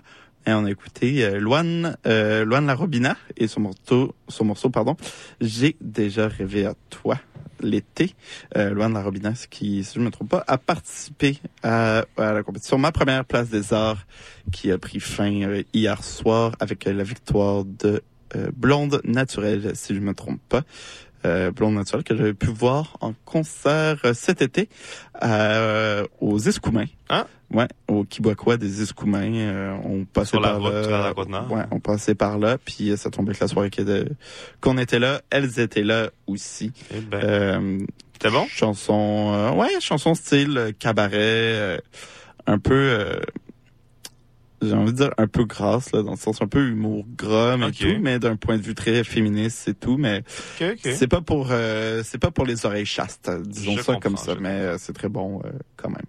Et donc on va pouvoir euh, continuer en cette deuxième heure notre visite de, du zoo Écomuséum de Sainte-Anne-de-Bellevue. Euh, on a, je pense qu'on en a encore un petit segment, mais on se dirige tranquillement des renards roux aux renards arctiques. Je pensais qu'ils allaient être plus proches, Émeric, euh, je vais pas te cacher. Je pensais qu'ils étaient Euh, plus amis que ça. Ben, j'étais comme, ah, ben, tant qu'à mettre des renards, tu mets euh, tout le monde à côté, là. Mais j'avoue que c'est une question qu'on n'a pas posée, mais pourquoi ils n'étaient pas dans le même enclos? C'est vrai, c'est vrai, c'est vrai, c'est vrai. Mais peut-être qu'ils cessent. Il doit avoir des très bonnes raisons. Ouais, c'est que, euh, moi, j'imagine. Donc, euh, on retourne sur le terrain à l'écomuséum de Sainte-Anne-de-Bellevue. Donc c'est vraiment un parcours planifié. là. Donc on part de, de la petite cabane dans laquelle on a été fait le chalet d'accueil, là, où on a fait de l'activité. Donc, Il y a un dans les- parcours à traverser avec différentes couleurs, sections Avec pour les animaux, dans les animaux, grand corbeau, renard roux, pécan, lynx du Canada, ours noir, coyote, euh, les renards, les ratons laveurs, Les loutres. des dindons sauvages, des aigles, le porc épic et le cerf de Virginie. Puis il y a une volière aussi, on peut voir, là, ça dit pas tous les animaux qui à l'intérieur. Puis bien évidemment les amphibiens qui sont à l'intérieur, euh, dans le sous-sol. Ouais, on va pas aller voir les reptiles. J'ai ça. Ouais, les serpents, ça fait... Vous savez pas les serpents? Ben, je viens de l'apprendre. C'est pas, c'est pas C'est mon, plus gentil qu'on pense. hein. c'est pas mon animal de prédilection. C'est Les toutes petites des couleurs, couleurs. ben oui. Ça surprend toujours là, quand t'en vois une qui te passe devant, par exemple. C'est ça le fun, spécialement dans les présentations dans des écoles, quand du collègue de couleurs, ils s'attendent parfois à des petites couleurs. C'est des gros Parfois, on trucs. fait, so- parfois on fait sortir de, de grosses Une couleurs. grosse jamais vu couleuvre. Des grosses couleuvres, là, mais Ah. Je sais pas à quel- à quel point aussi, mais tu sais, c'est une activité très, euh, très bilingue. Ouais. Euh, je sais pas s'il y a des parents qui amènent leur enfant dans cette optique-là aussi, de comme une activité ludique, le fun, pratiquer son anglais, qui sait. Ou son français. Ou son français. Ben oui, c'est accessible. L'activité est en anglais ce matin. Là, on entend les corbeaux. Ah ouais, qui croissent. Euh, oui, l'activité est en anglais ce matin, mais elle était quand même très accessible en français et tout. Là, on est capable de comprendre. Il y a des images, euh, il y a la vidéo. Ouais, puis tout les employé. animateurs et tout qui sont là, là, ils parlent français, donc ça, ça fait un pont. Bon, là, on arrive à l'enclos des renards arctiques, euh, qui est aussi gros que l'autre devant. Il y en a un là-bas aussi. Donc, leur fourrure blanche. euh, So here we have the Arctic foxes. c'est mignon Là, au quand ils bout. sont mignons. Hop, Ils font le roi de la montagne. Ils courent, ils jouent. Ben, ils jouent. Ils veulent venir manger. On en a des plus petits formats, là. ça doit être les, petits- les plus les derniers nés.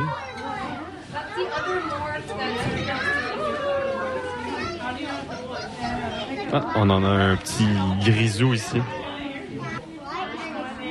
Aussitôt parti, aussitôt garoché. les renards arctiques se sont pitchés sur la nourriture.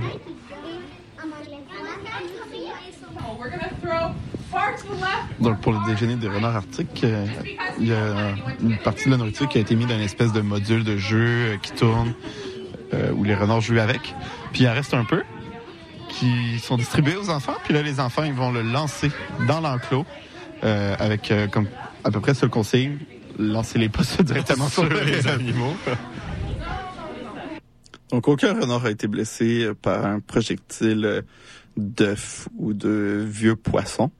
Euh, les, les petits-enfants ont quand même bien respecté les consignes. Mais Ouais. c'est vrai que c'était quand même très, très, très, très cute. Et euh, ben, c'est ce qui euh, conclut euh, notre visite des renards roux et des renards arctiques. Et ben, on s'apprête maintenant à aller découvrir le reste du zoo avec notre... notre notre guide personnel, disons ça comme ça, Ouais. euh, Nathalie, donc qui est la directrice de l'éducation. Et euh, notre première année, euh, notre première euh, arrêt, pardon, elle nous amène dans la volière, qui est euh, qui est l'endroit qui abrite euh, leur population de canards, mais pas que. Bon, veux-tu qu'on commence une petite tournée, euh, Ben ouais, on peut continuer. petite tournée du zoo? Qu'est-ce que tu as à nous proposer, euh, Nathalie? On peut juste se promener, puis s'il y a quelque chose d'autre, tous les animaux, je n'ai pas de préféré. Ah. Non? T'as pas de préféré? C'est comme des enfants. Ouais, c'est ça, un peu peur. Je peux- je- Peut-être que j'ai un préféré, mais je peux pas vous le Ah, Ok. c'est comme les enfants. Puis on voyait la volière euh, juste avant d'arriver à l'enclos. Est-ce que c'est... euh, ben, j'imagine qu'il y a une, une différente d'animaux à l'intérieur. euh, Exactement. Différents il y a- types d'oiseaux. a- La plupart sont des canards, une bernache aussi, qui s'est habituée à être avec des canards, alors elle croit qu'elle est un canard. alors elle ne pas, elle pas. Alors la volière, c'est super cool parce que tu peux... bah, vous voyez le filet en haut Ouais.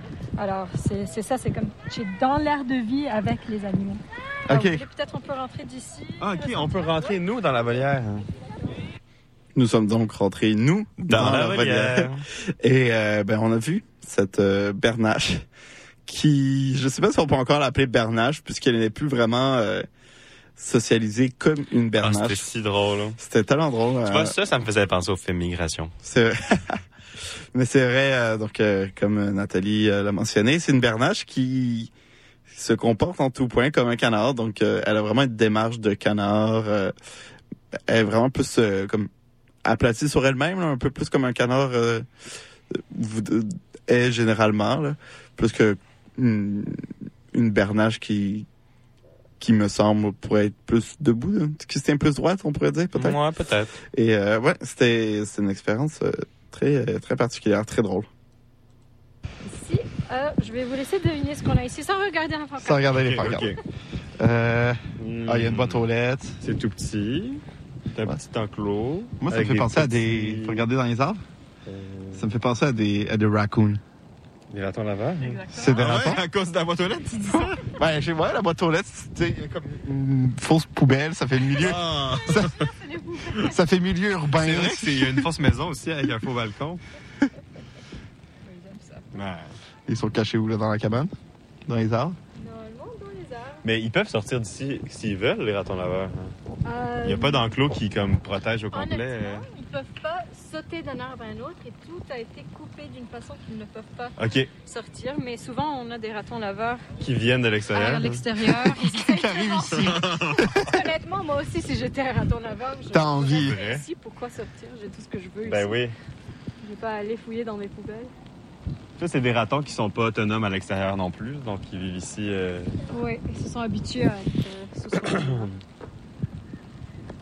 Mais les petites mains des, ra- des ratons laveurs, je trouve, là, c'est comme s'il y avait des gants noirs, là, puis ils te regardent avec leurs mains humaines, on dirait. un On peu, dirait ouais, des petites mains de bébé.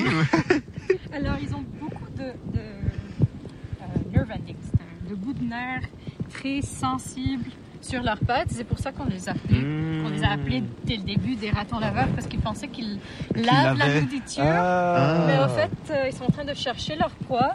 Mais au lieu de chercher leur proie, ils sont aussi capables de voir s'ils ont des prédateurs autour de eux. Alors, Ah, ils sont en train ok. de les laver pour chercher la nourriture dans l'eau. Ah. Voilà nos dinosaures. Les dinosaures. Et les dindons. Les dindes. Les dindes sauvages. hein. Ça aussi, on les connaît bien à Montréal. Il y en a dans le coin, non? Naturellement, Ouais, proche, là. On les voit souvent même euh, sur le boulevard euh, Morgan qui est Ouais, juste. euh, qu'on emprunte pour venir ici. Puis là, je sais pas, tout à l'heure, on disait que, par exemple, que les renards, ils avaient des super bonnes oreilles puis tout. Est-ce que il y a déjà eu des enjeux, notamment, parce qu'on l'entend quand même, la 40 ici, qui fait un bruit en bas. en- Hmm. Est-ce que ça fait comme une interférence ou vous avez jamais eu de problème avec ça? Bonne question. À date, on n'a pas eu de problème avec. Faut voir après avec l'ouverture du train aussi. Ah ouais. Ouvre, euh, assez proche d'ici, mais je crois pas que c'est assez proche pour avoir Vraiment dérangé. On est, euh. vraiment, on est encore sur l'île de Montréal, mais on est tellement à l'ouest qu'on Ouais. est qu'on Ben, c'est ça, est quand, presque pas sur l'île. quand on est arrivé, on est sorti, on a sorti de l'autoroute. Puis là, t'arrives. C'est comment? On sent, on sent campagne, on sent Ouais, rural. Une belle ambiance. euh, très cosy. La différence, spécialement que la plupart d'entre nous, on vit vraiment Ah. en ville. Hmm. Des pigeons. Des pigeons? Ouais. Ah oui! ah, ben là, on voit les chevreuils. On peut le voir plus. de C'est des, c'est des chevreuils, hein, je me trompe Exactement, pas. oui. Ben, non, on les appelle des cerfs, des cerfs de Ah, Virginie. qu'est-ce que j'allais dire, c'est des des cerfs, chevreuils en, en Europe. Ok. J'ai oublié de le mentionner. Mais euh, dans le même air de vie que, que parce qu'ils peuvent vivre Ah. ensemble. Ça, ça hiberne, non, par contre? hein? Euh, non, C'est quoi qui hiberne? C'est le...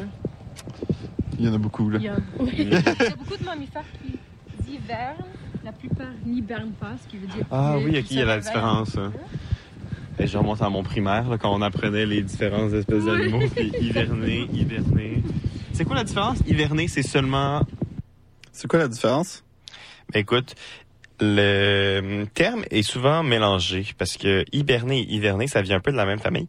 Hiberner s'emploie à propos de certains animaux pour signifier qu'ils passent l'hiver dans un état d'engourdissement ou de profonde léthargie. Donc, ils dorment, grosso modo.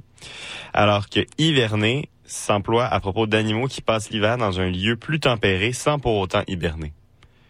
Fait D'accord. vont dormir un peu, mais pas genre dans un sommeil profond jusqu'au printemps.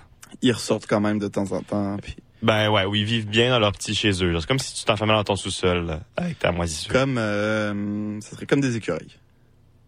Euh, ben j'ai pas vérifié, fait que je veux pas m'avancer, mais Ah je bon. pourrais tendance à dire que ben non, ils se promènent dehors les, les écureuils, ils, ils hivernent même pas.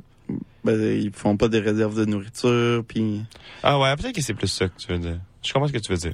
En tout cas, on continue euh, notre découverte. Ah, un petit labyrinthe. euh. Mhm, exactement, c'est un labyrinthe qu'on peut accéder de l'autre côté, il est fermé maintenant. Parce que c'est difficile à déneiger. Ah oui, j'imagine. Mais en été, c'est. c'est le fun. Ouais, c'est ça. Ils s'en souviennent de ça souvent plus Le que Du labyrinthe. Est-ce que c'est, ça doit être, j'imagine, ça doit être plus occupé ici en été qu'en hiver ou, ouais. En général, oui. Mais on reçoit beaucoup de monde en hiver, malgré le fait que la température n'est pas aussi. Ben, quoi qu'aujourd'hui, on est chanceux. Ben là. oui, c'est Oui. une belle, une belle pas journée froid, pour venir. Mais par exemple, les, les, les deux derniers week-ends, il y avait beaucoup plus de monde parce que c'était pendant le temps de fête. Mais aussi, on avait des présentations à côté des aires de vie avec des, des zoologistes et des guides naturalistes qui, euh, qui présentent plus de faits à propos des animaux et tout ça. Alors ça, ça ajoute quelque chose pour Désolé. que... Merci. Merci Michel. Ça va toi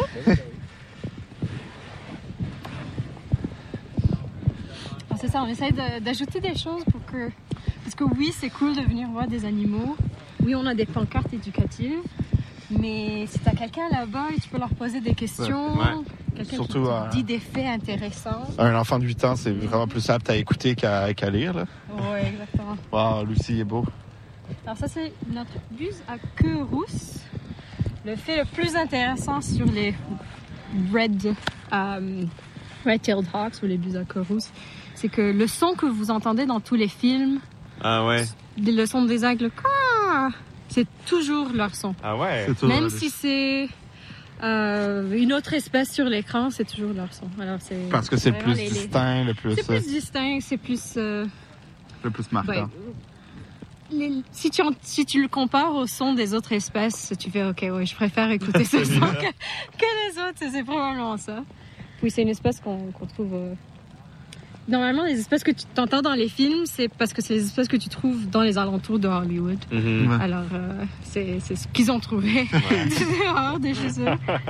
Alors, c'est la même chose pour euh, les, les- les grenouilles, le ribbit, ribbit. C'est pas ça le son que tu entends de la plupart des C'est vrai.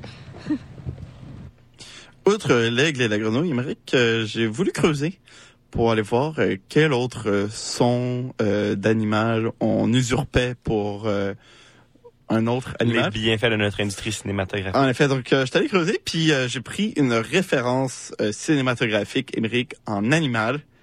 Je parle évidemment de Jurassic Park. Oh. Et euh, donc, je suis allé voir, il y, a, il y a plusieurs articles qui ont été faits sur les animaux qui ont été utilisés pour faire les bruits de dinosaures. Hein, parce que, ben, euh, visiblement, les dinosaures n'existent pas. Donc, ben, n'existent plus plutôt. Euh, peut-être qu'ils n'existent pas. Qui sait? Euh, et euh, en fait, je suis allé voir euh, quel animal donc a été pris pour faire ces bruits-là. Tiens-toi bien, le T-Rex, ils ont pris euh, un mix euh, de bruits d'éléphants, d'alligators et de tigres. Un mix? Ils ont tout mixé ça ensemble, puis ça fait le bruit du T-Rex. Euh, le euh, Dilophosaure, ils ont pris des bruits de cygnes. De le cygne? Brachiosaure, oui, le brachiosaure ont pris le bruit d'âne. Et euh, le plus drôle, c'est le Vélociraptor. Est-ce que tu as une idée de qu'est-ce qu'ils ont pris comme bruit pour faire le bruit du Vélociraptor? Un renard? Une voiture? Une voiture, tu penses? Mais non, ils ont pris des bruits de tortues en pleine reproduction Ah mon dieu. pour faire euh, des bruits de, vélo- de Vélociraptor. Mais tu sais quoi, j'avais jamais pensé, mais c'est vrai qu'on invente les sons des dinosaures. On ne sait pas c'est quoi le son qu'ils Ben, faisaient ça. concrètement. Peut-être qu'ils parlaient comme nous. Là. Écoute, peut-être qu'ils avaient des émissions de radio, les dinosaures, qui sait? On ne le saura jamais. On ne saura jamais. On va pouvoir euh, retourner euh, avec un petit dernier segment pour finir avant d'aller en musique.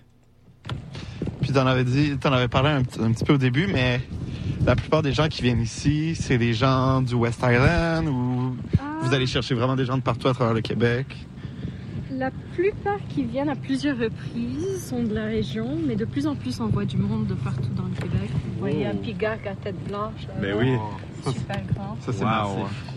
Ça, c'est. Est-ce que c'est lui l'aigle euh, sur le drapeau américain? Exactement. Ok. Fait que c'est le plus connu, répandu. C'est le plus répandu. Mais il y en a pas une tonne aux États-Unis, emblème. non?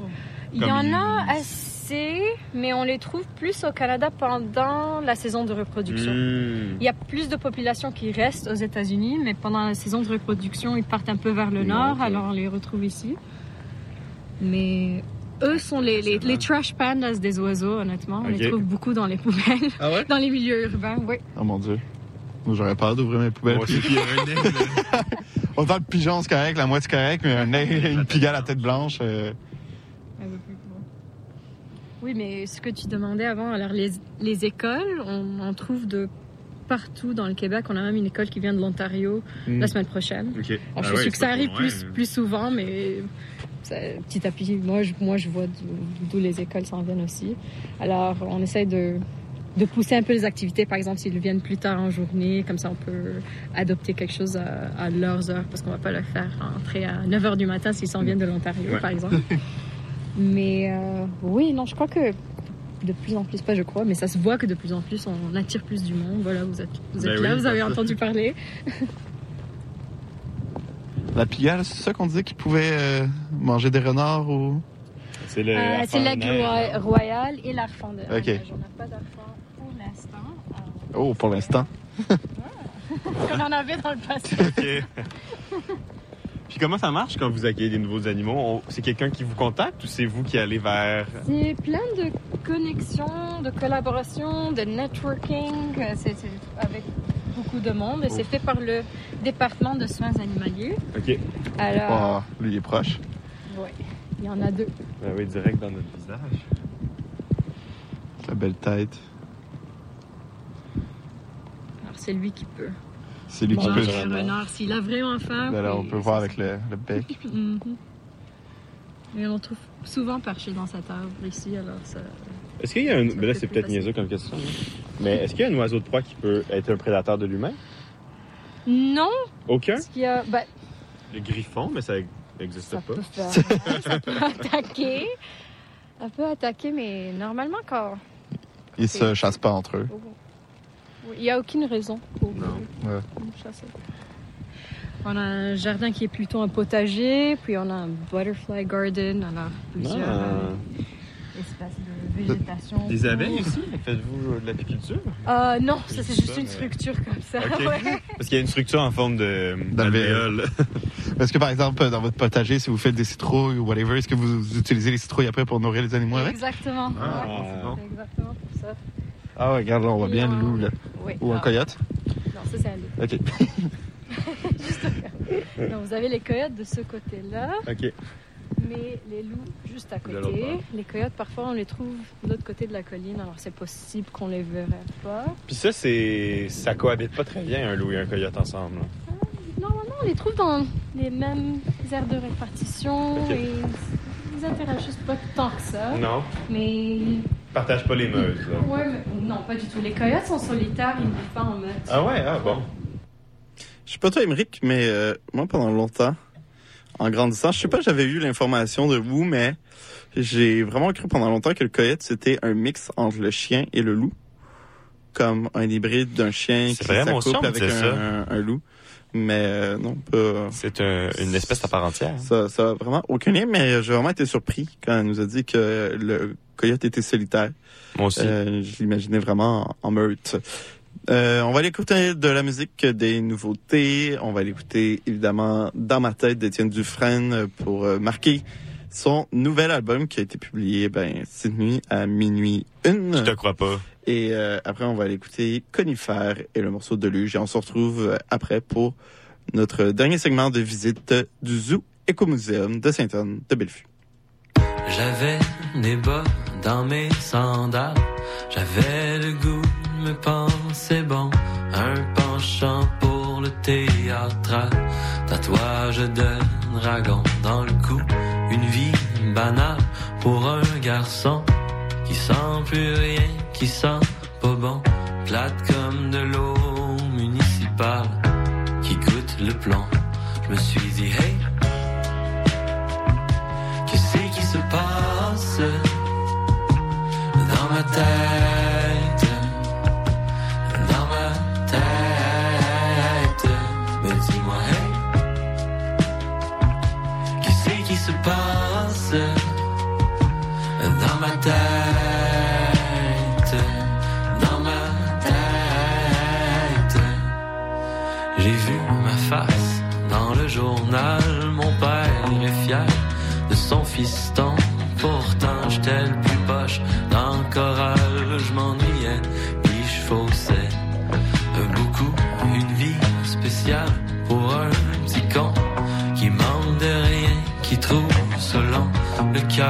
comme la rue principale, sans ses piétons.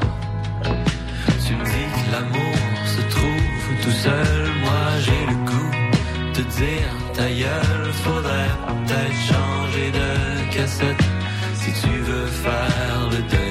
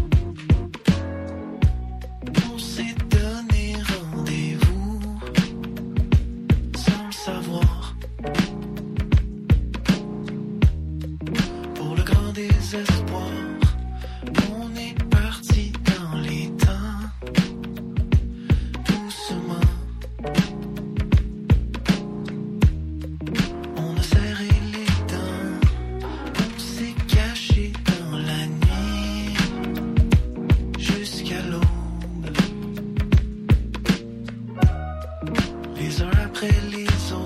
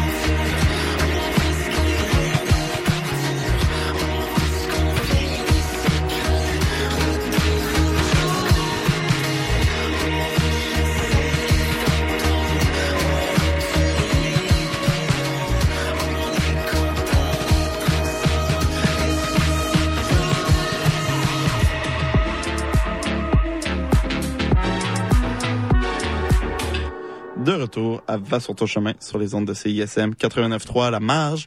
Vous venez d'écouter donc Étienne Dufresne euh, de son album Étienne Dufresne fait des efforts. euh, le morceau Dans ma tête en concert, si je me trompe pas, le 7 février Tout à à la fait. Salle Rosa pour Tout son lancement d'album.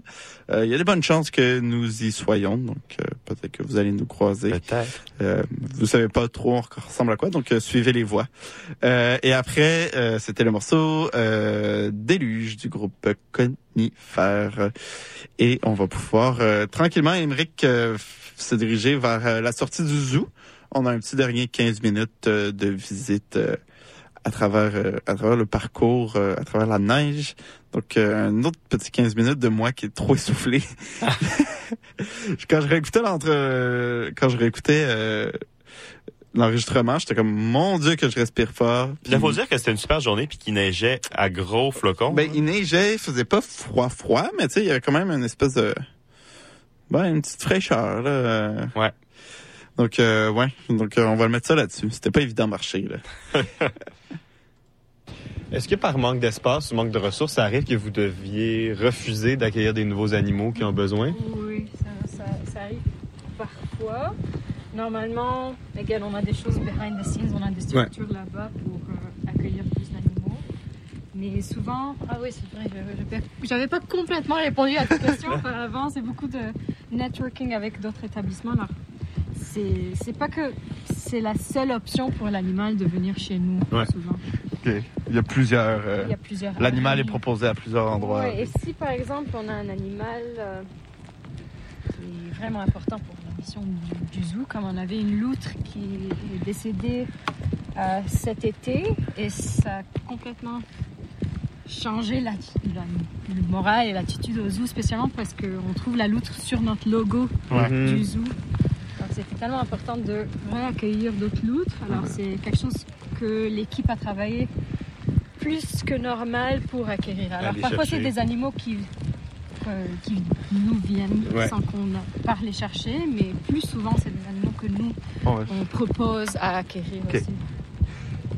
Puis par exemple, quand... euh, Alors ça c'est l'habitat des, des ours. On a un seul ours. qui dort? Qui dort. Génie. Génie, exactement. Jenny. In a bottle. Mais quand, par exemple, euh, le zoologiste il disait qu'une des raisons pourquoi vous- les animaux se ramassent ici, c'est parce qu'ils sont blessés. Ça, c'est est-ce que, par exemple, c'est un garde forestier qui contacte en disant ah, on a trouvé euh, tel animal qui est blessé en nature? Non, ou- ils ne contactent pas à nous parce qu'on essaye de les prendre dans des centres de Ah, OK. rétablissement. Donc, eux, ils contactent des centres, des centres de rehab, qu'après les centres de rehab sont. Exactement. Quand on est sûr qu'on ne peut pas les remettre en nature, qu'ils ne peuvent pas se, se défendre et sont trop habitués à être sous nos soins ou que ça soit juste qu'ils ont trois pattes par exemple, alors on, on est sûr de leur donner un espace ici. Alors c'est ça, le behind the scenes, ça commence merci. là. Ouais. Est-ce que vous avez des projets de- d'expansion ou vous êtes à l'aise avec la taille actuelle ou vous aimeriez ça que ça soit un peu plus gros? C'est sûr qu'avec plus d'animaux, on agrandit, euh, ça serait c'est dans les projets d'avoir un autre bâtiment aussi, parce que vous avez vu le bâtiment administratif, ce Ouais. que vous m'avez demandé. C'est le bâtiment administratif qui fait aussi accueil, qui fait aussi boutique. Exactement, Ouais. c'est un peu de tout. Puis nos, nos bureaux sont en bas aussi. Alors c'est un peu euh, le bureau de recherche et conservation aussi, ça, ça se passe tout là-bas. Puis c'est le même bâtiment où il y a les, les herps, les Ouais. amphibiens et les reptiles. Alors c'est c'est ça. Alors c'est sûr que on veut agrandir. Et je vais vous dire euh, to be determined. To be determined. Stay in touch. Puis est-ce que on parlait, euh, là c'est un autre sujet, on parlait justement du train, du REM qui va arriver. Est-ce que vous, vous voyez ça comme une bonne affaire? Est-ce que vous sentez que ça va être pas vous menacer, mais avec, tu sais, si le train arrive, est-ce que vous avez peur de voir du développement immobilier euh, dans la cour arrière? Puis... Honnêtement, dans les cours qui nous encerclent, c'est peu probable qu'il y ait du développement de cette Ouais. façon. C'est le parc de Euh, l'Ouest. c'est- ouais, exactement. C'est des, des- la plupart sont des terrains qui appartiennent à McGill. Mhm. Ouais. Et on a tellement une belle entente avec eux. On- ça- a été fondé par un prof de McGill. Ok, le zoo en fait. Est-ce que vous avez encore des partenariats des étudiants de McGill qui viennent faire des stages Oui, ici? très souvent. très souvent. Moi, j'étais une étudiante à McGill Ok. aussi. voilà. Mais euh, ah, c'est ça, avec l'ouverture du train, avec l'ouverture du REM, on s'entend avoir plus de monde et toucher des différentes démographiques. Alors, Ben vous oui. voyez, la plupart sont des, des familles ou même des jeunes qui ont accès à des autos. Ben, c'est ça. Pour un étudiant, du, ouais. un étudiant du plateau Montréal, venir ici, c'est pas à côté. Moi, je que... prenais deux bus pour me rendre ici en tant que bénévole il y a 10 ans. Ah ouais. Mais c'est sûr que si c'était plus accessible, je viendrais plus souvent. Il y a plein de mes amis qui ont Mm. voulu visiter, mais c'était pas aussi facile. Est-ce que vous pensez faire genre, une navette entre ici puis euh, la gare de train? Puis... Oui, ça serait quelque chose à, à voir, c'est sûr. Parce que c'est vraiment à côté, C'est quelque euh. chose qu'on me demande souvent aussi. et c'est Ben, c'est ça, parce que c'est à côté, mais c'est quand même en 20 minutes de marche, t'as, 20, 25 Exactement. minutes de marche. si c'est si quelque chose qu'on peut euh, avoir comme un- une entente avec euh, la municipalité ici, Ouais. ça serait quelque chose à voir, c'est sûr. Mais d'ici que ça ouvre, ils sont en train de projeter la date d'ouverture à la fin de l'année, mais moi je dirais plutôt 2025. Début 25. Ouais. On s'attend à ça. On est habitué, là. ouais. C'est sûr qu'on va avoir plus, à mon avis, à la vie de tout le monde, plus d'adolescents, Ouais. plus d'étudiants. L'affluence va D'avoir plus d'activités pour eux aussi, ça serait vraiment le but. Complémentaire. Puis il y a plein d'employés ici qui utiliseront le train. Ben, pour venir, j'imagine. Ouais, vous êtes combien à travailler euh, ici? On a vu ceux qui déneigent, on a vu les animaliers. Il y a plus que 70 employés. Quand Puis même. Il y a beaucoup qui sont en temps partiel. Pas beaucoup, mais il y a beaucoup qui sont saisonniers au-dessus de ces 70 Ok. employés. Ouais. Mais on a un département d'éducation, alors les zoologistes, a un département de euh, soins animaliers, alors on a les VETEX, les VETS, euh, les animaliers. On a le département d'opération, tout ce que vous voyez comme aire de vie. Et maintenant, c'est dans le même département. Et le département de recherche et conservation, qu'on ne voit pas souvent sur le terrain, mais ils sont dans le, dans le bâtiment À faire leur recherche. parce qu'ils font leur recherche, mais ils font leur travail de, de terrain aussi dans les alentours. C'est pas juste les animaux du zoo qu'on conserve et qu'on qu'on- connaît. Euh, Ils font plein de recherches euh, sur les populations sauvages qui nous entourent, spécialement les amphibiens et les reptiles. OK. Alors, beaucoup de projets sur la survie des populations, euh, que ce soit des tortues, des couleuvres, des amphibiens. Ça neige, ça neige. On s'est poussé un peu, hein? Les deux.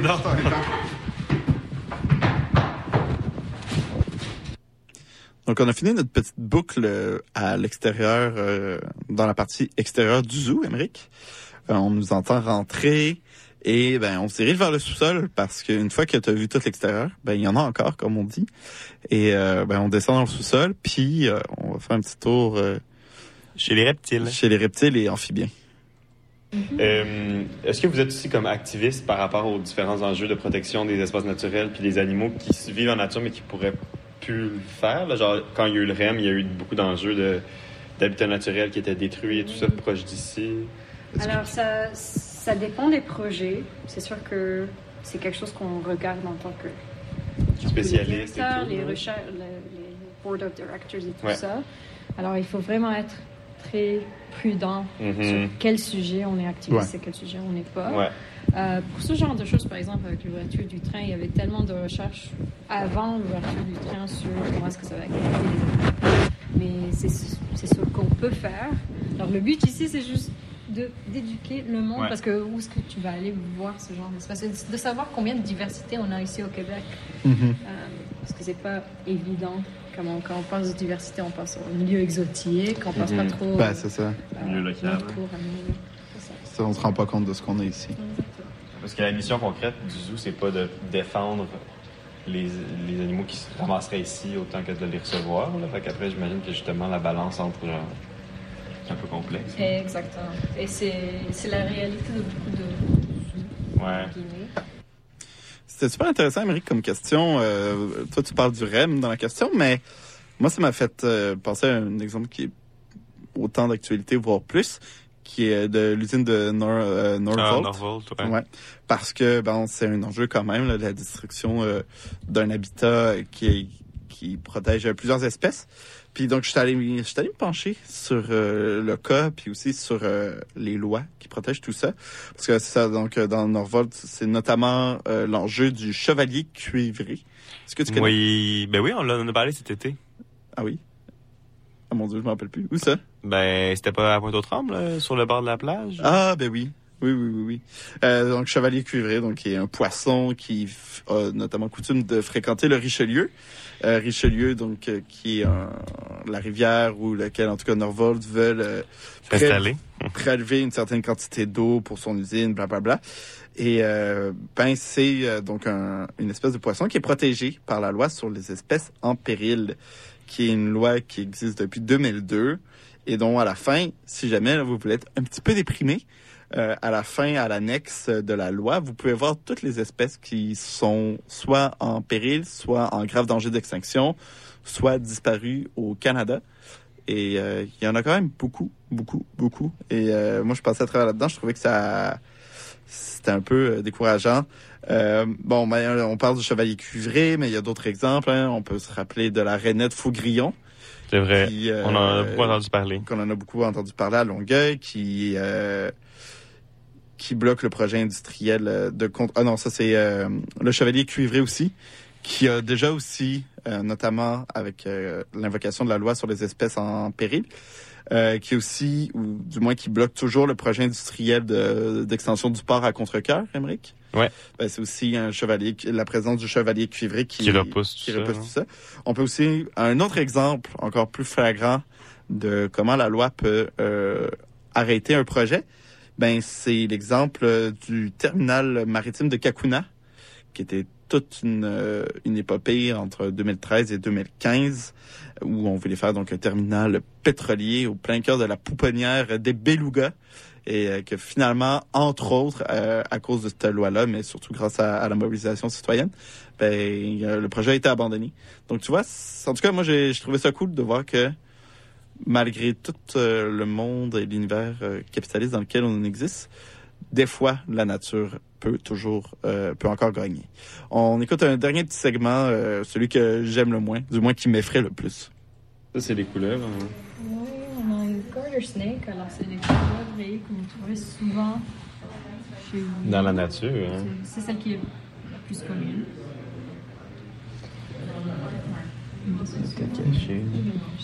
Je la vois pas et c'est parfait. Ah, franchement. Ouais. Oh, elle est grosse. Alors c'est ça quand je te disais. On a ça ici? Parfois on a des grosses couleuvres. Oh, wow. Qu'on emporte en classe, parfois c'est ça. Oh my God, Ça, on trouve ça dans la forêt boréale naturelle. euh, C'est vrai que tu me parles d'une couleuvre, je m'attends pas à ça. souvent vers l'Ontario. Ok. mais oui, hey, ça, je vois ça dans la nature, je capote. Là, je pense moi aussi, j'aurais peur. Parce que, ouais, elle fait quoi, presque un mètre de long? Ici. Oui, plus quand même. Plus quand même. Regarde, euh, c'est noir. Mais c'est quoi concrètement euh, la différence entre une- comme un serpent et une couleuvre? Une couleuvre, c'est juste un- une sous-famille des serpents. Les, couleuvres sont des serpents, mais c'est pas tous les serpents qui sont des couleuvres. Alors, c'est des colubridés, c'est une famille de serpents.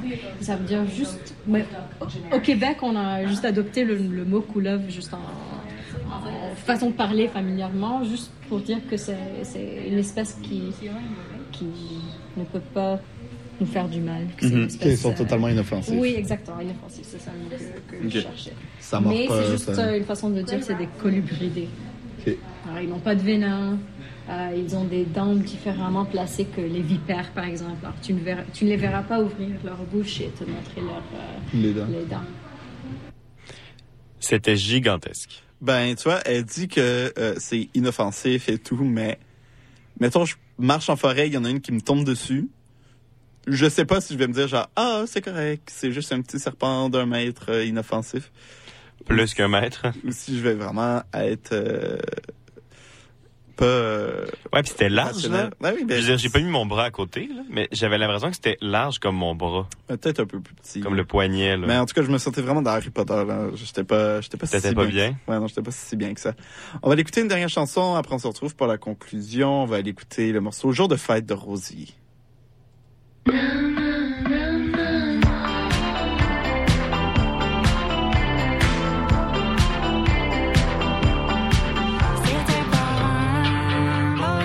Beau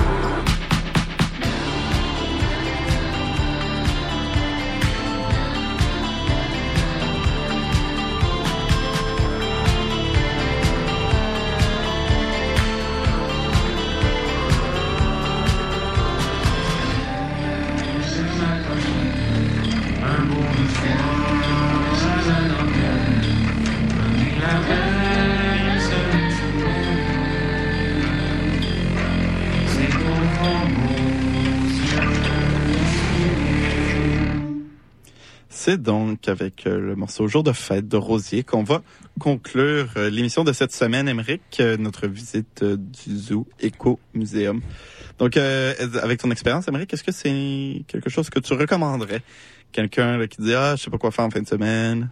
Vraiment. On a eu un super bel accueil, c'était super clair, les espaces sont super bien aménagés, c'est super respectueux de l'environnement, puis ben aussi des animaux qui sont là. Ben, tu vois, je pense, avec... C'est très éducatif aussi, c'est pas comme juste aller au zoo puis dire Regarde le lion! Non, c'est Regarde ça. la moustache! Mais je pense que tu vois, avec la, on en parle un peu, là, avec la nouvelle ligne du REM, avec le terminus à lens à l'orme, je pense que l'ouest de l'île va devenir plus attrayant pour pas mal de Sûrement. Montréal et hein. Ben, en tout cas, ça va tomber dans le Parce que oui, il y a le Zoo Écomuséum, mais il y a pas mal d'autres choses, euh, espaces verts euh, dans le coin qui valent la peine. Donc, euh, tu sais, si tu peux prendre le REM à partir de McGill, puis t'arrives à la station, t'as une navette qui t'amène directement au zoo, je trouve que c'est... C'est vraiment pas mal. Hein. C'est un méchant bon deal. Hein. Ouais, je trouve que c'est c'est attrayant. Puis ça fait différent du biodôme, tu sais. Ouais, ouais, ouais. Mais Nous, oui, vraiment euh, aimé ça. Puis peut-être qu'on peut-être qu'on retournera dans le coin, qui sait, un épisode spécial arboretum euh, cet hiver. Peut-être, peut-être. Nous, on se retrouve la semaine prochaine avec une émission. euh, bon, ben, on va quasiment, euh, on va moins loin, mais en même temps plus loin puisqu'on change de ville. Euh, on l'émission de la semaine prochaine qui va être à Laval, L Town, comme on dit. Et euh, ben, bien de vous. En tout cas, je sais pas à quoi m'attendre. On va enregistrer l'épisode de ce, Ce soir. Euh, il est censé avoir des feux d'artifice. C'est tout ce que je peux vous dire. Merci d'avoir été à l'écoute. Si jamais vous voulez euh, réécouter euh, cette émission ou les précédentes, vous pouvez nous trouver sur Spotify, Apple Podcasts ou sur le site internet de la station du CISM 893. Euh, vous pouvez également nous trouver sur Instagram et euh, interagir avec nous, aller suivre notre playlist Spotify si jamais vous voulez retrouver un des morceaux qui a joué euh, pendant euh, pendant nos heures de radio. Et euh, ben, d'ici là, portez-vous bien, restez sur les ondes de CISM et on se dit à, la, semaine, prochaine. Cette émission était une rediffusion.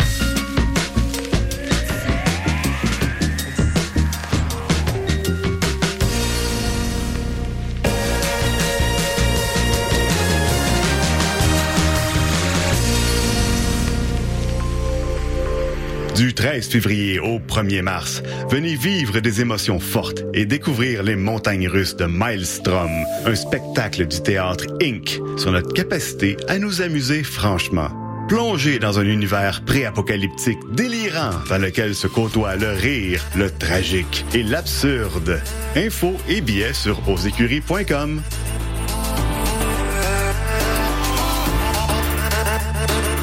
L'auteur, compositeur, interprète Marco Emma revient sur scène avec son tout nouvel album Anyway, Mommy Love. La mise en scène inspirée du cinéma et les accents rock bien assumés vous plongeront au cœur du parcours rempli d'émotions de l'artiste arrivé à belle maturité. Un spectacle à ne pas manquer le vendredi 1er mars à 20h. Pour en savoir plus, théâtreoutremont.ca, section spectacle. Entrez, découvrez, vibrez à l'Outremont. Qu'on doit faire quand on ne peut plus rien faire? Que doit-on faire quand on a la langue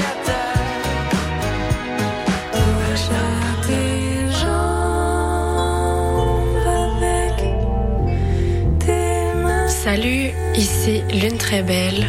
Vous écoutez CISM.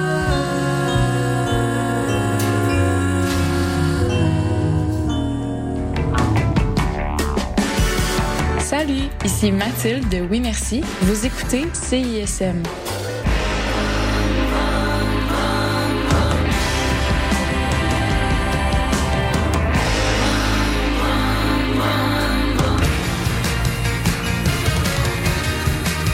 Vous écoutez CISM 89.3 FM.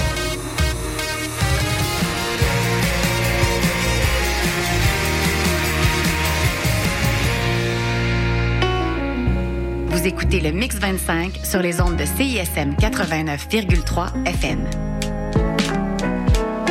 Pour consulter la liste des chansons jouées ou pour réécouter l'émission, consultez le CISM 893.ca.